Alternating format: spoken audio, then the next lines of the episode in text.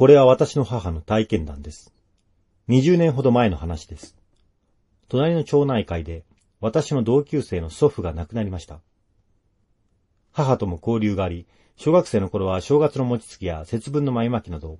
家族ぐるみの付き合いでした。そんな関係で母が葬儀の手伝いに行っていました。公民館で葬儀の準備をしていると、天井の方でビュー、ビューと風のうなるような音がするのです。公民館の天井は天井板がなく、屋根の下の梁が剥き出して見えるような作りになっていました。外に出てみましたが、天気は良く、特に風が強く吹いているわけでもなかったそうです。他の手伝っている人たちと、おかしいねえ、などと言いながら、葬儀の諸々を行っているうちに、何人かの人が、梁に何か白い煙のようなものが絡んでいるのを見た、と言い始めました。そのうち、そこらのものもガタガタ揺れたりもしたそうです。おじいさんが何か言いたいのかね？とか言っていましたが、そのうち、足りないものを取りに、その同級生の家に行くことになったそうです。すると、使いの人から連絡があり、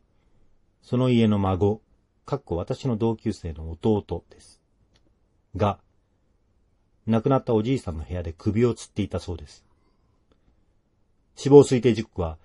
ちょうど公民館で葬儀の準備をしていた頃だったということです。おじいさんが連れて行った、という人もいましたが、母は、あれは家で大変なことが起こってるって知らせたんだと思うよ、と言っていました。